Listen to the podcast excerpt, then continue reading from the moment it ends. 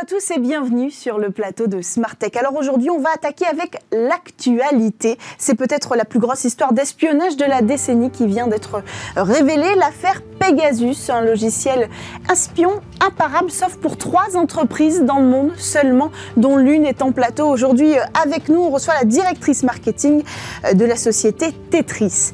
Et puis, on décolle pour le talk et on s'intéresse à l'avion à hydrogène. Quand et comment atteindrons-nous cette révolution technologique dans le monde de l'aviation On va poser la question à nos invités, nos deux experts du sujet euh, qui seront en plateau, l'ancien vice-président euh, d'Airbus et le président aujourd'hui euh, du fonds 5T Hydrogène seront en plateau avec nous pour le talk.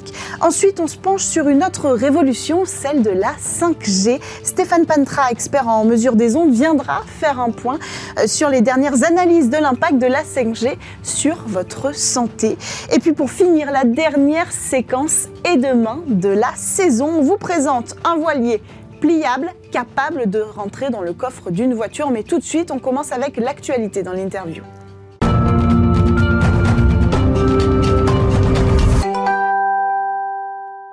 C'est une affaire digne du Watergate version cyber, l'affaire euh, du logiciel espion Pegasus mis au point par la société israélienne NSO a mené une attaque, euh, ce logiciel a mené une attaque à grande échelle. 50 000 euh, numéros de téléphone dans le monde auraient été ciblés, un millier en France, avec parmi les cibles rien de moins que le président de la République Emmanuel Macron et une quinzaine euh, de ministres du gouvernement français. Une attaque, je l'ai dit, imparable ou presque, car une société, celle qu'on reçoit aujourd'hui précisément, française, a la solution pour détecter ces attaques. Elle s'appelle Tetris. C'est une start-up valorisée aujourd'hui à plus d'un milliard de dollars euh, à la pointe euh, dans le domaine de la cybersécurité. Alors avec nous en plateau Ingrid Solner, directrice marketing chez Tetris. Bonjour, bienvenue. Oui, bonjour, un grand merci. Alors comment fonctionne ce logiciel espion Pegasus? Alors, la société NSO a utilisé des processus extrêmement compliqués, il faut déjà le dire. Hmm. Et euh, la société Tetris, que je représente, euh, développe depuis plus de dix ans des solutions à même de détecter les attaques élaborées telles que celles menées par euh, Pegasus. Alors, est-ce que vous pouvez nous la décrire, cette attaque menée par Pegasus? Qu'on commence par comprendre l'ampleur de la situation. Oui, alors, pour faire assez simple, hmm. Euh, ce qui s'est produit, c'est que euh, la société NSO euh, achète des, des, failles, des moyens de rentrer et de prendre le contrôle sur les téléphones. Mhm. Donc, des failles dans les, dans les applications communes que l'on a tous sur nos téléphones. Mhm. et ensuite développe des, des compléments de programmes pour aller, au final, le, but est de prendre le contrôle de nos téléphones et réussir, effectivement, comme on a pu le voir dans les autres médias, à espionner et à savoir oui, c'est ça. L'objectif, c'est de l'espionnage pur et simple. Hein, récolter des informations qu'on peut mm. monnayer ou qu'on peut utiliser pour peser dans les décisions euh, dans les hautes sphères. Finalement, ça, c'est le socle de la cybercriminalité. Oui. Le socle, c'est récupérer nos données. Pourquoi? Soit pour les revendre, soit pour nous saboter notre activité. D'ailleurs, on le voit aussi avec les ransomware. C'est un deuxième sujet d'actualité sur mm-hmm. la cybersécurité, cybercriminalité plutôt. Et euh, finalement, c'est la même chose. C'est toujours prendre le contrôle de nos appareils pour récupérer les données ou alors pour nuire à notre activité en tant qu'entreprise, par exemple, hmm. euh, nous verrouiller notre activité et finalement nous demander de l'argent. Hmm. soit en verrouillant les données, soit en les faisant aussi fuiter. Le problème, c'est que là, c'est à l'échelle d'un gouvernement. Alors, c'est ça qui est assez euh, effrayant. Alors, on a parlé, pour rester encore un tout petit peu sur, euh, sur pour éclaircir ce qui s'est passé, d'une attaque zéro clic. Qu'est-ce que c'est? Effectivement, ils ont développé des solutions qui permettent de, euh, si vous voulez, d'habitude, une attaque, il y a très souvent derrière quelqu'un qui fait une fausse manip, comme on dit. Mhm. On accuse toujours la personne ah, qui a cliqué sur le mauvais lien. Mais là, il n'avait même pas besoin de cliquer sur le mauvais lien. Parce que la façon dont euh, NSO s'y est pris, avec le logiciel Pegasus, c'est d'envoyer un message sur le téléphone, mais qui ne nécessitait aucune action. C'est pour ça qu'on dit zéro clic. Donc, ils sont passés par des failles dans des logiciels qui n'avaient pas encore eu le temps d'être patchés, ce qu'on appelle zero day. Ils ont fait tout leur petit chemin jusqu'à envoyer des messages qui n'ont pas besoin d'être cliqués, qui s'appellent zéro clic. C'est quand même extrêmement perfectionné. Ça veut bien dire aussi que derrière, il y a des moyens. Oui. Des équipes, des moyens, voilà. Et alors, comment on fait pour détecter euh, ces attaques puisque vous savez le faire? Euh, Oui, alors il y a plusieurs euh, facteurs dans toute cette attaque qui sont détectables. C'est pas évident, c'est pour ça qu'on dit qu'effectivement, il n'y a pas beaucoup de sociétés dans le monde qui sont capables mhm. de le faire, et je représente Tetris qui en est une. Euh, il y a plusieurs choses détectables pour nos outils. Par exemple, euh, le logiciel Pegasus, Mm. pour faire son activité d'espionnage, envoie des euh, flux Internet vers l'extérieur, vers des adresses absolument anormales. C'est-à-dire que c'est normal qu'un téléphone portable euh, communique avec Internet. Jusque-là, c'est complètement normal. Ouais. Avec des adresses chez Google, YouTube, enfin d'autres, tout ça, c'est complètement normal. Par contre, que ça envoie des messages vers des URL ou des noms de domaine, comme on dit, euh, inconnus, Ouais. suspects, et à- de manière répétée, puisque de l'espionnage, c'est de manière répétée, ça, c'est pas normal. Mhm. Et donc, comme je disais au tout début, Tetris développe des solutions à même de détecter les comportements anormaux, Mhm. et au bout d'un certain nombre de comportements anormaux, de semer des alertes. Avec l'intelligence artificielle. Avec entre autres l'intelligence artificielle, effectivement, entre autres, parmi autres euh, programmes développés par les équipes. Oui. Et euh, deuxième chose aussi, euh, autre chose qu'on aurait- qu'on qu'on peut détecter avec notre logiciel MTD, que NSO a exploité, c'est euh, l'injection de programmes malveillants. Ils ont injecté des programmes malveillants sur des téléphones, donc euh, de marque Apple. Et ça, vous pouvez en retrouver la trace. Et ça, on peut en retrouver la, la trace. C'est-à-dire que c'est pas normal, surtout chez Apple, Oui. euh, qu'il se trouve sur un téléphone Apple un logiciel non autorisé par Apple. Oui. Parce que pour le coup, c'est une galaxie quand même euh, qui autorise Oui, ce qu'on peut installer. priori, on peut pas faire. euh, Chez Apple, on fait ouais, pas on peut pas télécharger n'importe quoi. exactement. Du coup, s'il y a des programmes non déclarés, non connus sur un téléphone Apple, Mhm. c'est suspect. Donc, comme je disais tout à l'heure, suspect plus suspect plus suspect, au bout d'un moment, Oui. c'est malsain. Les, les- les- les alarmes retentissent. C'est ça. Alors, moi, ce que j'aimerais comprendre, c'est comment se fait-il qu'une solution comme la vôtre, euh, ou une des deux autres qui existent les plus connues, les plus euh, solides aujourd'hui, Mhm. ne soit pas déjà installée sur les téléphones de notre Oui. président de la République et de son gouvernement, d'autant plus, il faut le dire, que Tetris a été fondé par deux anciens de la DGSE. C'est vrai. Alors comment se fait-il qu'une technologie française à la pointe au niveau international euh, n'ait pas pu protéger les téléphones de notre gouvernement? Je vais le dire de but en blanc, je pense qu'on a un déficit de notoriété. Oui. Euh, voilà, euh, on est euh, la- l'entreprise euh, technologique française en cybersécurité la plus à la pointe, clairement, et très probablement la plus à la pointe aussi en Europe, Mhm. avec la possibilité de couvrir les, donc les, les téléphones, Apple, les ordinateurs, Mac, les, les systèmes Linux, Windows, enfin une variété de, de systèmes informatiques parmi la, la- la plus large, et aussi les machines industrielles, mais ce n'est pas le sujet du jour. Mhm. Euh, néanmoins, on est aussi les bons Français et euh, on a tendance à vouloir faire les produits les meilleurs avant de communiquer dessus. Donc la démarche de, en quelque sorte, sortir et euh, expliquer et communiquer ce qu'on fait est assez récente chez Tetris et peut-être un peu trop, Oui. qui du coup n'a pas favorisé l'adoption euh, de nos produits. Donc il y, a- il y a aussi certainement, en plus de ça, une méconnaissance des risques. Et c'est ça le plus étonnant, finalement. c'est oui. que, par exemple, le président de la République a toujours ses deux téléphones avec lui. On, on se dit, OK, c'est logique, mais ils doivent être protégés. Oui, alors on pense toujours être protégé. Euh, effectivement, selon notre niveau, que ce soit un particulier ou un président de la République, euh, on, on pense aussi être plus ou moins Oui, une cible. oui. Euh, il y a probablement eu un déficit ou un manque de connaissances, Mm. euh, soit des facultés, des logiciels que l'on met sur nos, nos appareils. Mm. On pense avoir pris la bonne solution de sécurité. Oui. Finalement, jusqu'à l'attaque, c'est comme à la maison. Jusqu'à ce qu'on nous fracture notre porte, on pense avoir une serrure solide, en quelque sorte. a priori. oui. A priori. Euh, bon, ensuite. euh, Les ensuite- gouvernements commencent à se- s'intéresser, du coup, Oui. là, depuis que, que l'affaire Pegasus est sortie. J'imagine que vous avez de nouvelles relations avec de potentiels clients. Alors, on a de nouvelles relations avec des potentiels clients privés, Mhm. effectivement, des entreprises qui sont venues vers nous et on s'en occupe, euh, des, des journalistes ou des cas, en quelque sorte, cas isolés, puisque Mhm. là, Pegasus, c'est vraiment une histoire d'espionnage sur des cas isolés, c'est moins des entreprises, a Oui, priori, Mhm, pour l'instant, de, de ce qu'on sait. sait. Euh, donc effectivement, oui, on a des nouvelles prises de, de, de contact. Et il y a aussi, comme vous le disiez, euh, de, euh, une vraie prise de conscience. Alors, Mm. Elle date pas d'il y a deux, trois jours. Euh, on sait, euh, nous, on est fortement en lien hein, euh, Mm. avec l'écosystème de la cybersécurité, avec les ministères aussi. Mhm. On sait que le gouvernement et les gouvernements étrangers, d'ailleurs aussi, Oui. enfin, les, les- les Oui. grandes, les grandes puissances, les Américains, l'Europe, enfin, prennent conscience des risques Oui. euh, commence à mettre en place des, des dispositifs pour, pour accompagner les entreprises, pour qu'elles se fassent moins attaquer, etc. Donc il y a vraiment une prise de conscience. Le truc est quand même que chacun aussi se considèrent comme potentielles victimes, reprennent chez soi le euh, je ne clique pas sur le mauvais lien, reprennent chez soi les, bonnes pratiques de base. Et si chacun déjà sécurise son, oui, son, écosystème, fait ses sauvegardes. Dernière question pour, euh, pour conclure. Euh, qu'est-ce que risque la société NSO Waouh Est-ce qu'elle, puisqu'elle est éditrice de ce logiciel, Pegasus? Oui. alors, c'est le flou? C'est compliqué pour moi de répondre. Par contre, ce qu'il y a de sûr, c'est que peut-être euh, qu'il serait sain d'envisager une activité, une deuxième branche dans l'entreprise aux, activités plus blanches. Plus, blanches, oui. du moins, du point de vue stratégique. Ça veut dire qu'on peut aujourd'hui créer un logiciel espion, espion en toute légalité Dans certains pays. Oui dans certains pays et selon certaines conditions. Et puis aussi, euh, ils disent, et je ne vais pas me mêler de leur, euh, de leur gestion de crise, on va dire, mais euh, ils, disent qu'ils n'avaient probablement pas conscience de l'usage dévoyé qu'ils seraient fait de leur, de leur logiciel. Oui. Bon.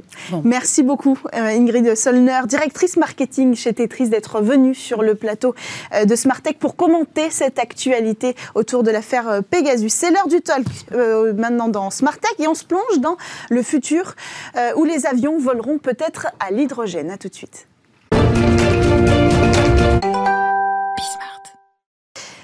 Introduire une disruption majeure dans le transport aérien, c'est le défi d'une nouvelle euh, industrie, celle de l'hydrogène propre, le H2, euh, commence à agréger une multitude d'acteurs qui s'aventurent hein, en terre inconnue. Alors pour en parler, Pierre-Étienne Franc, président euh, du fonds 5T Hydrogène, un fonds dédié aux infrastructures hydrogène Pure Play. Bonjour, bienvenue sur le plateau. Vous avez passé la dernière décennie, on peut le préciser, à développer les activités hydrogène d'air liquide avant de vous consacrer entièrement à la création de votre fonds. Et puis avec nous également Philippe Delmas, ancien euh, vice-président d'Airbus et auteur et spécialiste de la tech. Bonjour, bienvenue sur, sur le plateau. Alors première question, est-ce que l'hydrogène peut disrupter l'aviation? Bah, Peut-être commencer par expliquer euh, à vos auditeurs le problème climatique de, l'aviation. Hmm. C'est assez simple. Pourquoi il faut le disrupter? Pourquoi il faut le disrupter? Pour une raison simple, c'est qu'un avion qui vole, c'est un moteur. Euh, un moteur d'avion comme un moteur de voiture, ça émet du gaz carbonique, qui est, comme nous le savons tous, euh, un puissant facteur de réchauffement du climat. Mais, et donc, là-dessus, on a un problème qui est, le, mais qui est le même que votre, votre voiture. Et puis, on a un second problème qui est propre à l'aviation qui est ces belles traînées blanches que vous voyez dans le ciel. Mhm. Et les belles traînées blanches, ça représente en réalité les deux tiers de l'impact climatique de l'aviation. C'est un problème spécifique aux avions qui n'existe pour aucune autre industrie, mhm. et qui sont les effets. Qu'est-ce que c'est ces belles traînées blanches? C'est la suie des moteurs, ce que vous trouverez dans votre, le pot d'échappement de votre voiture, qui est rejeté dans l'atmosphère en altitude, où il, y a, il fait très froid, il y a un tout petit peu d'humidité, ça fait des cristaux de glace. Ces cristaux de glace forment des nuages, et ces nuages empêche la chaleur de s'échapper et ceci représente les deux tiers de mhm. l'impact climatique des avions. Donc l'aviation a deux sujets à traiter, le CO2 comme tout moteur d'une part et l'impact en haute altitude d'autre mhm. part. Et de ce point de vue-là, l'hydrogène est incontestablement une solution qui pourrait contribuer à résoudre ces deux problèmes. Vous êtes d'accord, Pierre-Étienne Franck ah, Je suis d'accord, mais ce qu'il y a, c'est que c'est d'autant plus pertinent que l'hydrogène joue un rôle ailleurs. Et que s'il y avait que, que, le sujet aéronautique, ce serait pas forcément très simple de, de réfléchir à l'hydrogène mmh. dans, dans l'aéronautique. Mais il se trouve que pour décarboner les secteurs lourds de l'industrie, pour décarboner les secteurs lourds des transports euh, routiers, euh, ferroviaires, maritimes, l'hydrogène est une des solutions. Donc avec l'aviation, on, couvre l'ensemble des modes de transport et quelque part l'aéronautique va bénéficier de ce qui se fait sur les autres secteurs. Enfin, le dernier point, c'est que quand on regarde le, monde des transports, il y a quand même des, grands hubs qui sont euh, les ports et les aéroports. Mm. Donc, euh, euh, d'avoir de l'hydrogène dans ces deux dans ces deux endroits où pour, pour desservir ces endroits qui sont des, des hubs multimodaux, mm. c'est quand même assez intéressant. Alors maintenant, il y a beaucoup d'enjeux hein, technologiques. Évidemment, on va on va on va les dévoiler aujourd'hui. C'est l'objectif de ce talk.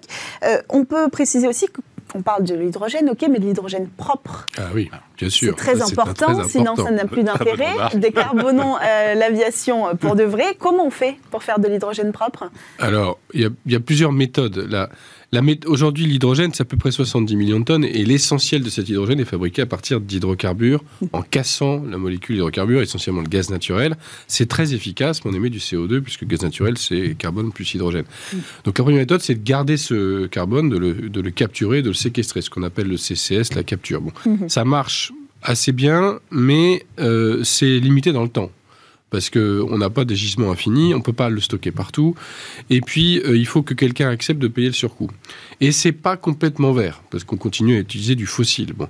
Donc l'autre méthode, celle qui est aujourd'hui la plus intéressante et qui, qui permet de boucler des enjeux sur la- le développement du renouvelable, Hmm. c'est de stocker l'énergie intermittente, renouvelable, en cassant les molécules d'eau par électrolyse. Mhm. Et dans ce cas, si ma source, mon électricité pour casser mes molécules d'eau est propre et décarbonée et renouvelable, mon hydrogène est totalement propre. Mais ça, on sait le faire, l'électricité. Et ça, on sait très bien le faire, mais on ne sait pas le faire dans... ah, Enfin, on ne sait pas le faire. On ne sait pas encore le faire à la puissance D'accord. il Nécessaire. faut, il faut des centaines de mégawatts, même des gigawatts, pour arriver à produire les besoins d'hydrogène dont on a besoin pour les aéroports, euh, Mm. pour des grands ports, pour, euh, des- pour, pour des grands besoins dans l'industrie. Et c'est ça l'enjeu de la décennie qui vient. C'est de passer d'électrolyseurs qui font quelques dizaines de mégawatts à des électrolyseurs qui font quelques centaines de mégawatts, puis Mm. quelques gigawatts, et d'arriver à faire ça de manière la plus économique possible et la plus efficace possible. Et la plus écologique possible. Comment on fait pour. euh, si décarboner l'hydrogène pollue davantage que de. Ah bah là non, si, si vous faites un électrolyseur Mm. qui va prendre de l'énergie renouvelable qui vient euh, de l'éolien, euh, du Mhm. solaire, euh, barrage hydroélectrique, éventuellement du nucléaire quand on a Ouais. du nucléaire, et que, et que cette, euh, cet électrolyseur, il n'est pas euh, polluant, il Mm. va ver- véritablement générer une, une molécule qui soit propre. Donc là, il n'y a, pas de- il y a pas de sujet. Les électrolyseurs ont quelques métaux rares, mais qui sont pas, enfin, c'est pas des quantités astronomiques, c'est pas un enjeu fondamental, ça. Un, un des points importants que vous soulignez auparavant, c'est qu'effectivement, l'hydrogène, en ce qui concerne l'aviation, bon, le, le rêve, mais on est quand même assez loin du compte, c'est de faire des avions dont le carburant serait l'hydrogène. Oui. Bon, ça, ça serait super. C'est ce. Donc, Airbus a annoncé un projet à l'horizon 2035, mais ça sera un petit avion. Ça sera Oui, un 100 places. 30 passagers qui Mm. iront de Toulouse à Bordeaux. Euh, vous irez pas, c'est pas demain que vous ferez voler un, un A320 de Paris à Nice avec de l'hydrogène. Bah alors, Mais justement. mais mais il y a quand même un autre bénéfice de l'hydrogène, c'est que aujourd'hui, qu'est-ce, qu'on- qu'est-ce que l'aviation peut faire? L'aviation a un gros problème, c'est que son progrès technique est super lent. En gros, vous avez une nouvelle génération de moteurs d'avion tous les 15 ans, donc ça va pas vite. Hmm. Et le GIEC vous dit, on n'a plus que 30 ans, les gars, il faut faire vite. Oui. Qu'est-ce, qu'est-ce qu'on peut faire tout de suite avec de l'hydrogène notamment, c'est produire des carburants beaucoup moins sales que le kérosène. Hmm. Et ça, pour ça, il faut de l'hydrogène et de l'hydrogène propre. Et c'est ces nouveaux carburants aéronautiques qui existent, qui sont, dont certains sont déjà certifiés et donc et commencent à être produits.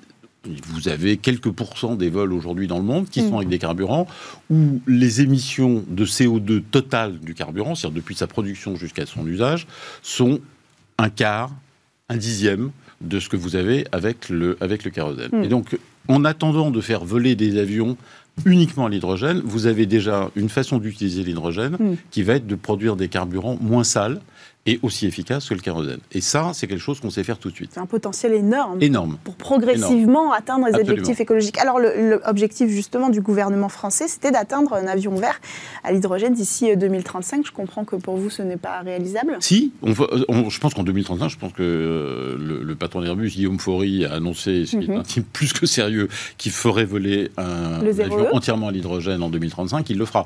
Simplement, le- il n'a jamais dit qu'il ferait voler Une un flotte. A320 à l'hydrogène. Ouais, Il ne très faut, bien, pas le- très bien. faut pas lui faire dire ce qu'il n'a pas dit. mais c'est quand même leur objectif à terme. Alors, le- le- les, le- horizons de temps, moi je les, je Ouais. les connais pas.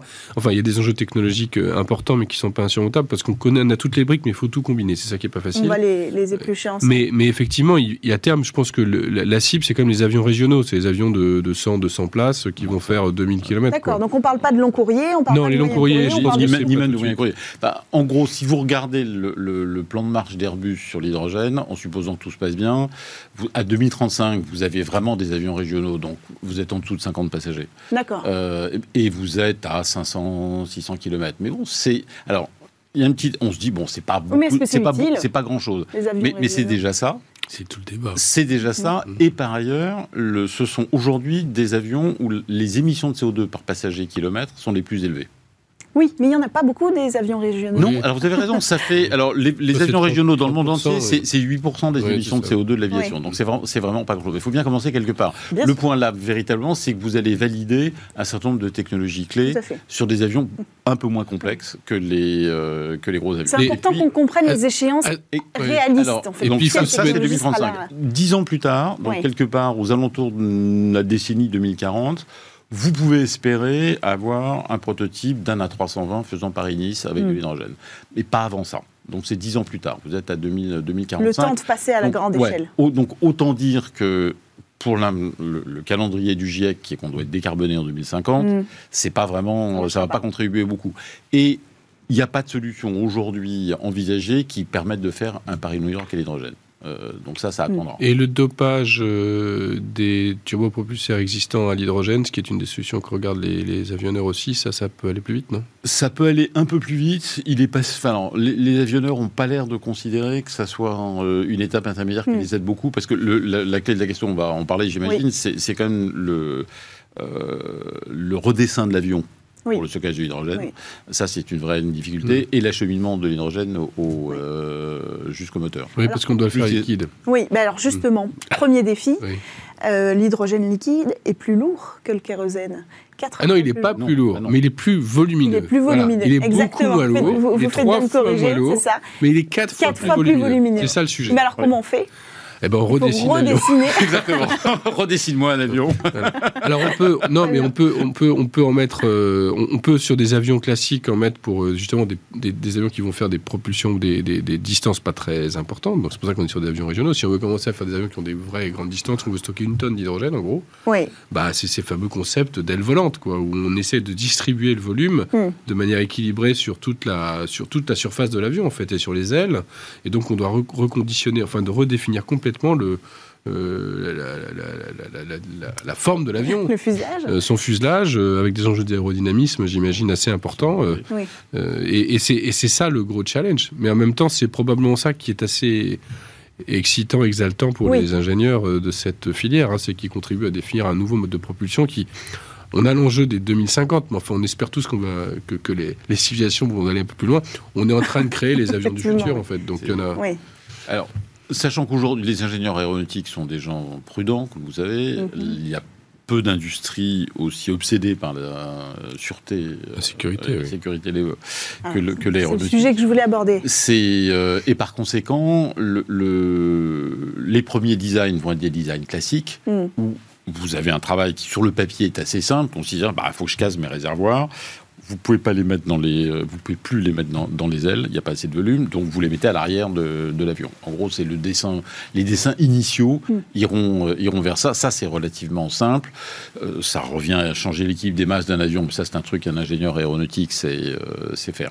Vous avez une deuxième difficulté quand même, c'est que vous allez devoir faire circuler de l'hydrogène liquide depuis ces réservoirs à l'arrière de l'avion jusqu'aux moteurs qui sont toujours sur les ailes, comme un avion Mhm. régional classique. Mhm.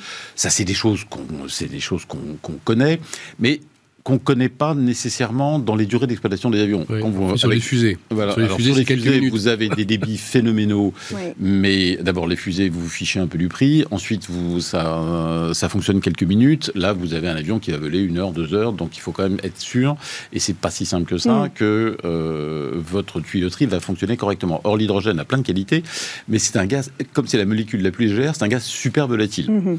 Donc, il faut euh, assurer une circulation liquide correcte, puis une, euh, une arrivée dans le moteur et une combustion du moteur sans qu'il y ait de fuite, parce que par ailleurs, c'est un, euh, Mm. c'est un gaz qui peut être relativement explosif. Donc, c'est pas des sujets euh, extraordinairement compliqués.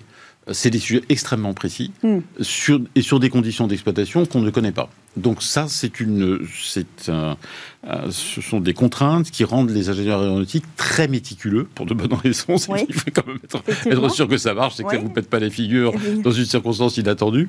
Et, et c'est ce qui va prendre le plus de temps. Le, le- si vous parlez aux, aux fabricants de moteurs, le fait de brûler de l'hydrogène dans un moteur, c'est pas un truc Non, ça, c'est pas un problème. Non, ça, c'est pas un problème. Le problème, c'est la conception de l'avion.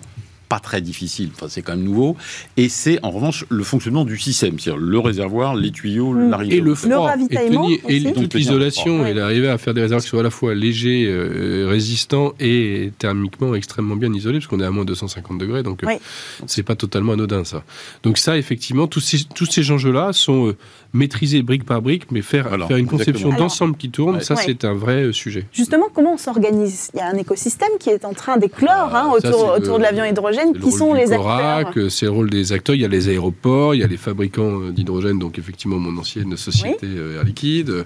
Il y a les avionneurs, il y a les Mhm. constructeurs de moteurs. Euh, Tous ces gens-là sont en train de se- s'organiser en consortium. Mhm. A priori, on va mettre ensemble, il faut mettre ensemble des plateaux d'équipes communes qui vont, euh, qui vont mettre ensemble les compétences et des expertises très diverses, Mhm. puis arriver à se mettre d'accord sur les partages de propriété intellectuelle euh, pour avoir une approche véritablement gagnante-gagnante et, de, et collective. Quoi.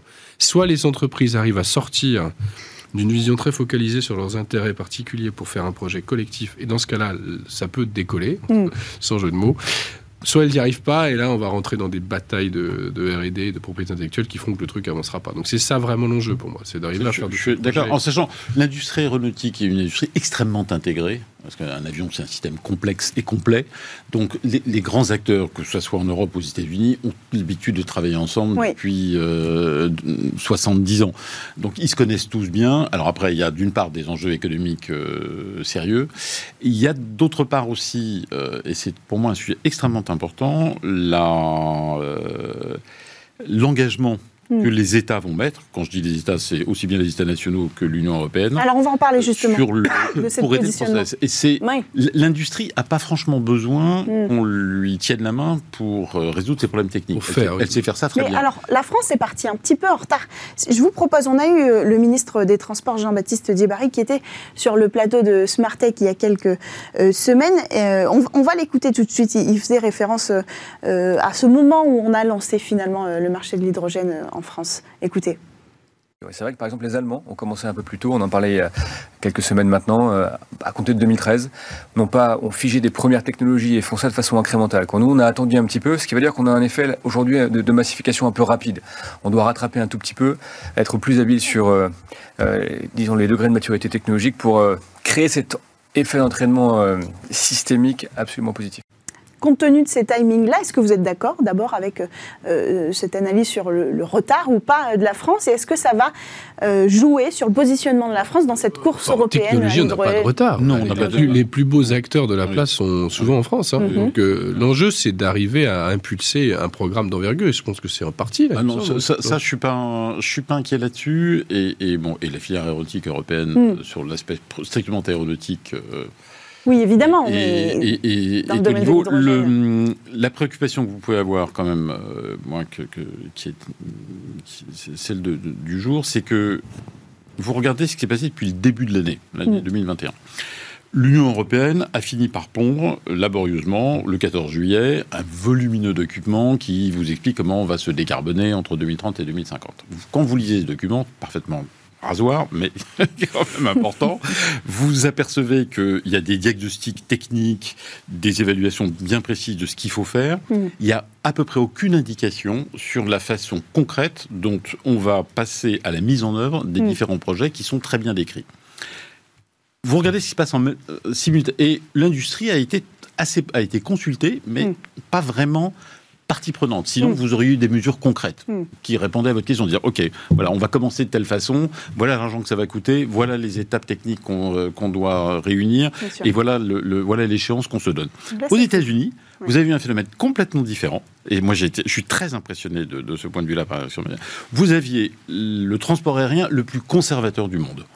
Qui fait, les compagnies aériennes américaines, jusqu'à ces dernières années, faisaient, avaient un raisonnement économique très simple, qui est que les vieux avions, ça coûte plus rien, ils sont complètement remboursés, complètement amortis, donc plus longtemps vous pouvez les faire voler, mieux c'est. Mm. Et alors que les Européens ou les Asiatiques renouvelaient leur flotte très régulièrement, les Américains les faisaient voler jusqu'à jusqu'à la mort des avions. Tout d'un coup, ils se sont dit, et largement sous l'impulsion de, de Scott Kirby, le patron de United Airlines, il dit, Mhm. les gars, on déconne complètement. Le climat va nous rattraper. Et si on n'a pas fait ce qu'il faut, simplement, vous savez ce qui va se passer, on n'aura plus de clients parce que les avions pourront plus voler. Mais ce sera la conclusion. En six mois de temps, et en six mois de temps, Ouais. l'industrie américaine, transport aérien compris, compagnie aérienne compris, emmenée par les compagnies aériennes, c'est-à-dire par les clients à de l'industrie aéronautique, Mm. a dit au gouvernement américain voilà la feuille de route qu'il nous faut pour être décarboné en 2050. Mais elle, elle n'est pas son hydrogène. hein. Et, et le, il y a de l'hydrogène aussi. peu, mais moins. Il y a de l'hydrogène aussi. Ils sont passés en revue toutes les technologies possibles, Mhm. ce que vous disiez au début, avec des calendriers différents, des probabilités différentes. Ils ont précisé le rôle de chaque agence américaine du gouvernement Mhm. qui pouvait contribuer. Et ça, par rapport à ça, ce qui me manque le plus, c'est pas le retard entre la France et l'Allemagne, c'est que globalement, la dynamique de l'Europe aujourd'hui est moins puissante que celle des États-Unis. Vous êtes d'accord avec ça? Ce sera Je la suis- conclusion. hein. Je suis d'accord sur, le- sur, le, sur le fait qu'il manque la, les outils d'exécution. Mais l'Europe est la seule qui a défini une ambition systémique sur la Mm. transition énergétique et qui monte la voie. Le problème, c'est euh, ce- toutes, ces, toutes ces couches de, de financement et de subsidiarité qui ne sont pas claires entre l'Europe et les États qu'il faut clarifier au plus vite. Bon, ce sera, de- ce sera la conclusion d'impulsion. euh, de ce débat. Merci à tous les deux d'avoir pris le temps de venir sur le plateau euh, de Smartech. Merci euh, Pierre-Étienne Franc, président du fonds euh, 5T euh, Hydrogène. Et à vous, Philippe Delmas, ancien vice-président d'Airbus et auteur aujourd'hui et spécialiste de la tech. C'est l'heure de votre rendez-vous sur Smartech.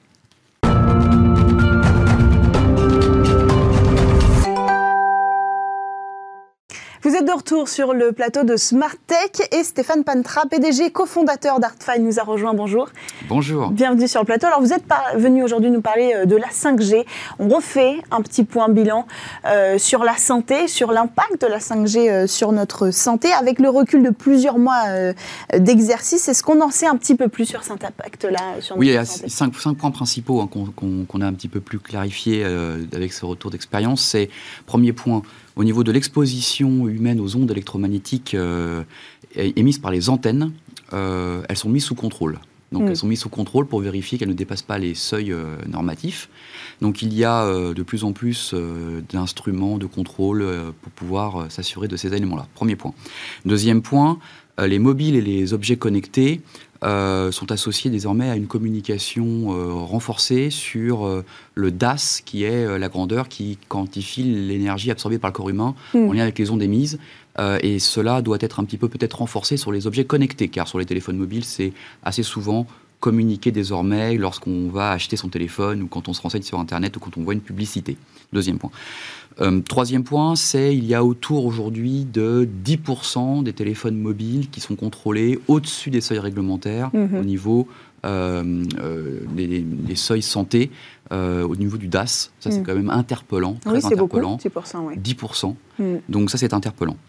Quatrième point, les, les normes de mesure du DAS, donc appliquées pour les téléphones mobiles, euh, sont dépassées et les réglementations doivent être adaptées de toute urgence. Ça, c'est le, point qu'on sait. D'accord. C'est un élément fondamental en lien avec la complexité désormais de la 5G. Mhm. Euh, le cinquième point, c'est qu'il y a une bonne nouvelle, c'est qu'il y a une solution pour ça. Même.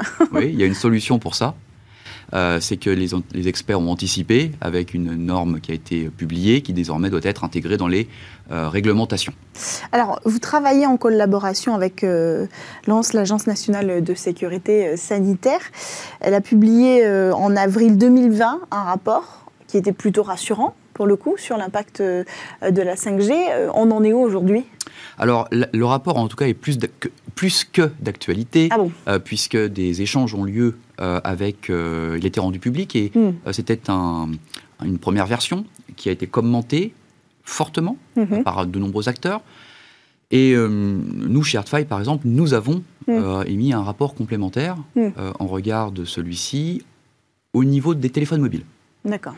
Partie sur laquelle, un peu en regard de ce que j'ai mentionné avant, il Oui. y avait, il y avait des, des manques ou des renforcements à donner. Donc, c'est pas aussi positif que le, le- le- vous voulez bien l'avouer, le rapport de l'ANS en 2020. Alors, les points que j'ai mentionnés juste avant Mhm.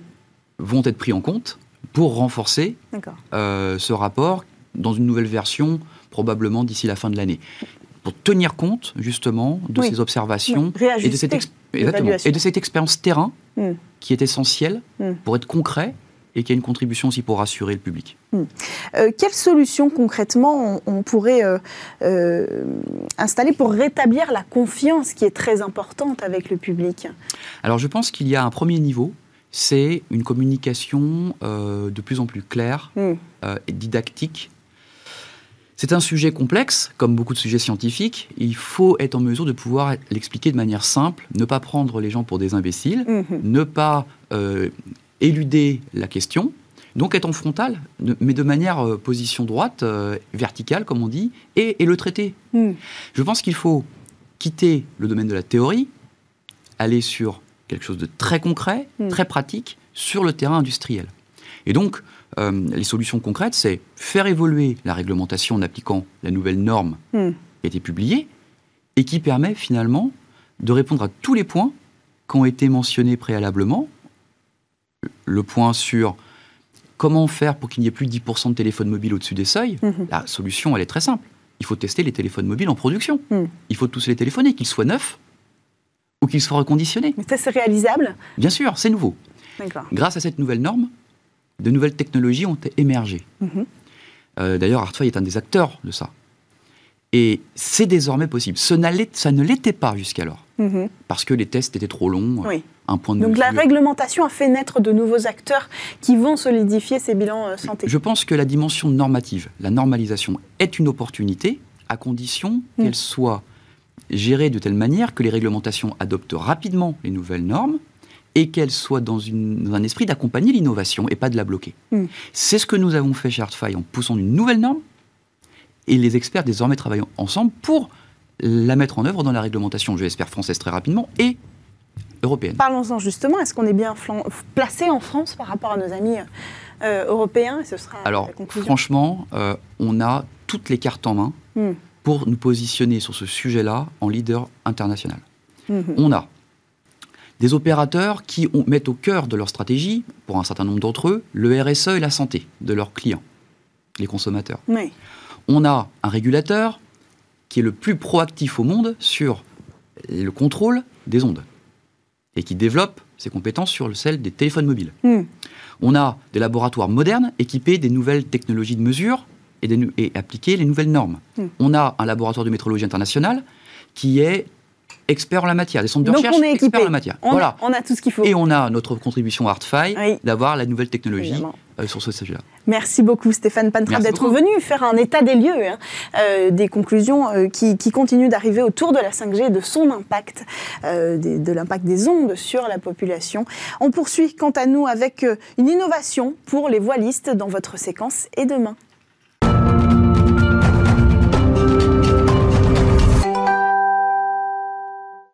Un voilier dans le coffre, c'est l'innovation que je vous propose de découvrir aujourd'hui dans votre séquence et demain. C'est une innovation made in France qui est signée Reverso, une entreprise française.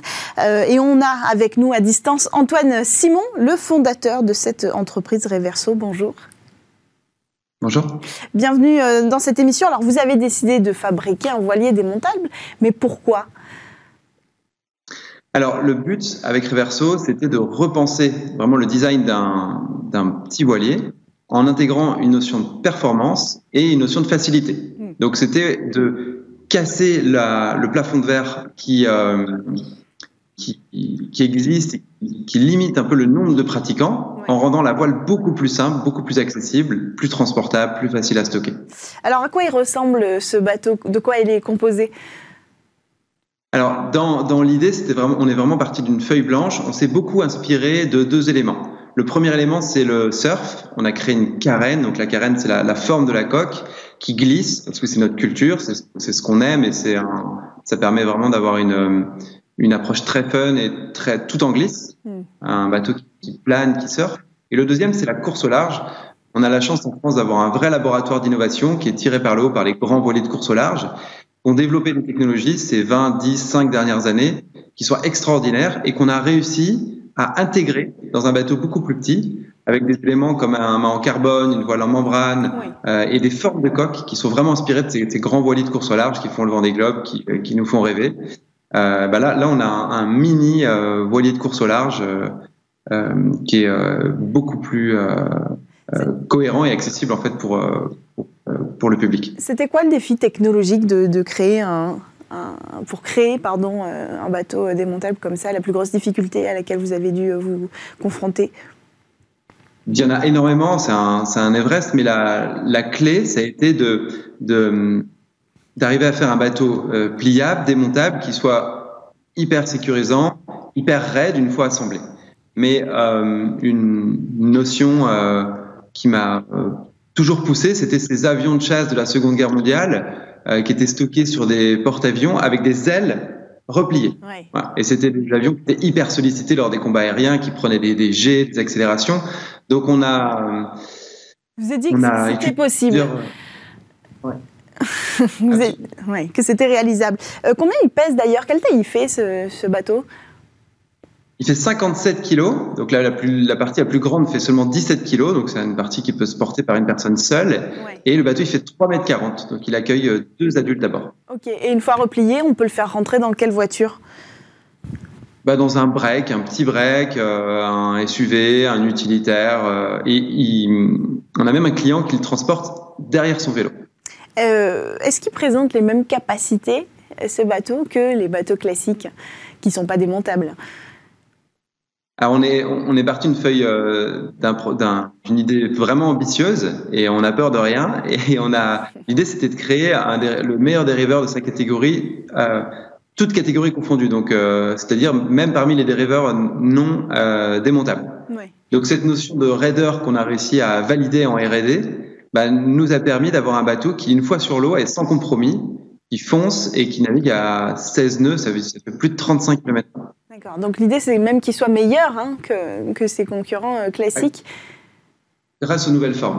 ouais. Oui, grâce à cette nouvelle forme. Et alors, c'est destiné à qui, à quel public? Déjà, est-ce qu'il faut être euh, un aficionados de cette pratique ou est-ce que euh, n'importe qui peut...